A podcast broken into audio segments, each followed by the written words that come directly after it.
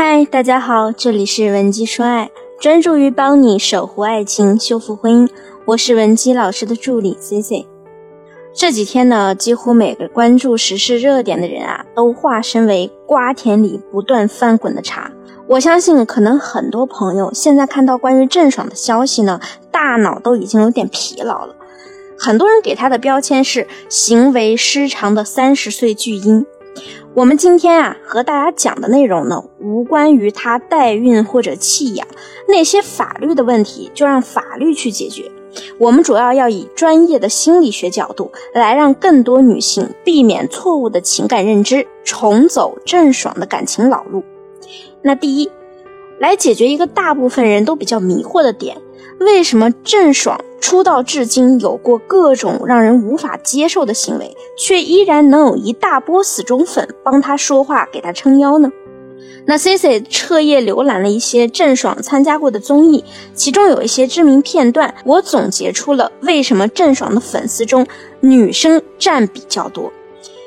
从明星的人设来说，她一直呢是以一个不完美的人设出现，走的是黑红路线，没有哪几个当红女星会当众翻白眼、怒吼嘉宾，她一直在犯一些普通人都会犯的错。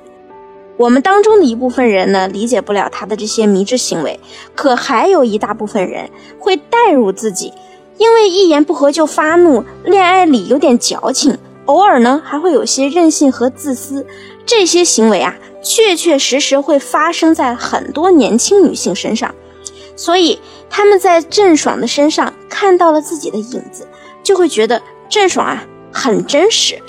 如果你之前对他的一些表现呢也很认同，说明呢你就是在不知不觉中被他共情了。我们在如今回看郑爽和父母参加的那些综艺节目，以及和张恒参加的一些恋爱节目等等中，会发现郑爽有一个很明显的性格特点，就是他做事情让人觉得很拧巴，前后矛盾，让我想到一些感情屡屡亮红灯的姑娘。他们中呢，有很大一部分人都清晰明确的知道自己在感情中总是显得手忙脚乱，经常是每段感情都被自己搞得乱糟糟的，脑子里很混乱。就像我一个学员，他谈过好几次恋爱，用他的话来说呢，每一任他都是真的喜欢，可是每当对方和他靠得太近时，他就会忍不住做出一些故意疏离对方的行为，比如什么故意不接电话、不回信息。那他给的理由是害怕自己以后太依赖男人了，但如果他和另一半因此出现感情问题的时候，这个学员啊，他又会求着男生跟他和好，所以他谈了几个男朋友，给他的评价都是：为什么你这个人总是把简单的问题复杂化？和你在一起啊，实在是太累了。很巧的是，我这位学员呢，在和我聊自己感情经历的时候，多次用郑爽来类比自己。他觉得他们都是害怕受伤又渴望亲密的那类人。相信听到这儿呢，很多姑娘也会觉得，好像自己身上也会存在这样的情况，总是把感情搞得很复杂。那如果你想把自己压抑已久的情感问题倾诉出来，并且你也想寻求解决和改善的方法，可以添加我们分析师的微信文姬零零五，文姬的小写全拼零零五，获得一对一的免费分析。那第二，为什么你会形成那种渴望亲密又排斥亲密的性格呢？郑爽在一档节目中告白，她说自己从小进组后呢，就觉得要独立，甚至啊，十一岁的年纪就拒绝父母去剧组看她，并且在之后的成长中啊，他一直克制自己想依赖父母的情绪。在他成长中期的采访中呢，我们又看到他坦言，长大后会觉得跟父母的感情很重要，有时候呢会故意切回到小时候那种模式，表现出幼稚的一面。但事实上，我们又观察得出，他在这个节目中，每当和父母离别的时候，就会明显的透露出那种很寂寞、很失落的感觉，是不是很像你？总是跟别人说没事儿，我没关系的，我可以的。但是真当你自己一个人的时候，内心又会很沮丧、很难过。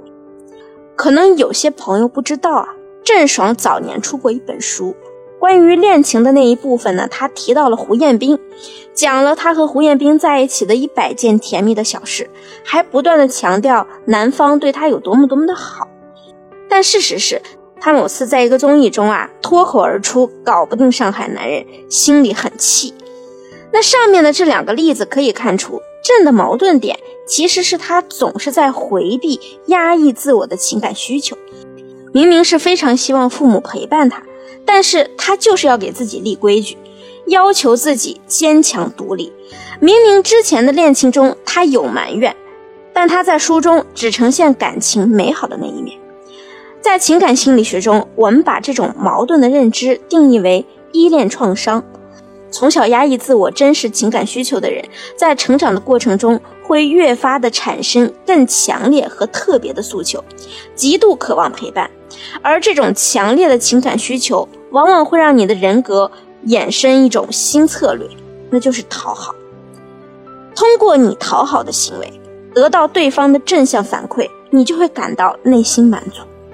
所以这样一看，郑爽给桌子上贴纸条，写着要孝顺父母，或者呢是爆出当年为了张翰自卑整容等等这些让人匪夷所思的行为，是不是也能理解得通了呢？那第三，为什么你们都十分拒绝他人的建议？郑爽的演技啊，之前其实一直被顶上热搜，尤其她上了一档演员之间比拼的综艺，我记得当时她被批演技差，她第一反应就是反驳，接受不了。这个时候，很多姑娘呢又能去找到共情的点了，感觉好像自己和郑爽一样，内心很脆弱，不喜欢被别人批评，不愿意接受别人的建议。即便之后你们能理解对方是好意的、善意的，但是每当有人来批评你的时候，你就是会立刻情绪反抗，不愿意接受对方的意见。这是因为在你们成长的过程中，都常常被人忽略感受。一个总是被人忽略的人，内心肯定是自卑的。哪怕你未来有了一些成就，你也很难不自卑。因为当另一半告诉你某件事不对时，你会立刻控制不住情绪的回击对方，吵架、冷暴力时有发生。如果你发现你也符合这样的依恋创伤的条件，该如何去改善呢？我知道你很想做真实的自我。但是你又担心别人不理解你，所以你现在必须学会真实且及时的表达自我的感受。通过你不断的练习，更有利于你和另一半日后的情感沟通。比如说，你认为暴露自己身上有疤痕的信息，男朋友啊就会嫌弃你，不要你，所以你一直不断的掩饰你的伤疤，总是以最佳形象去讨好对方。但事实上呢，你这个过程中一直很累的，你很渴望他能理解并且接受你，这是你的内心感受。你需要的就是去把你这份感受及时的表达出来，而不是不断的去遮掩，直到被发现，自己呢内心崩溃，对方呢又会以为你不够信任他。记住，沟通是一切情感的基石。我希望你能够及时改善自我的认知。而不要等以后用一生的时间来治愈自我。C C 再次声明，本内容呢只做浅显分析，不黑也不洗白谁，法律的问题交给法律解决。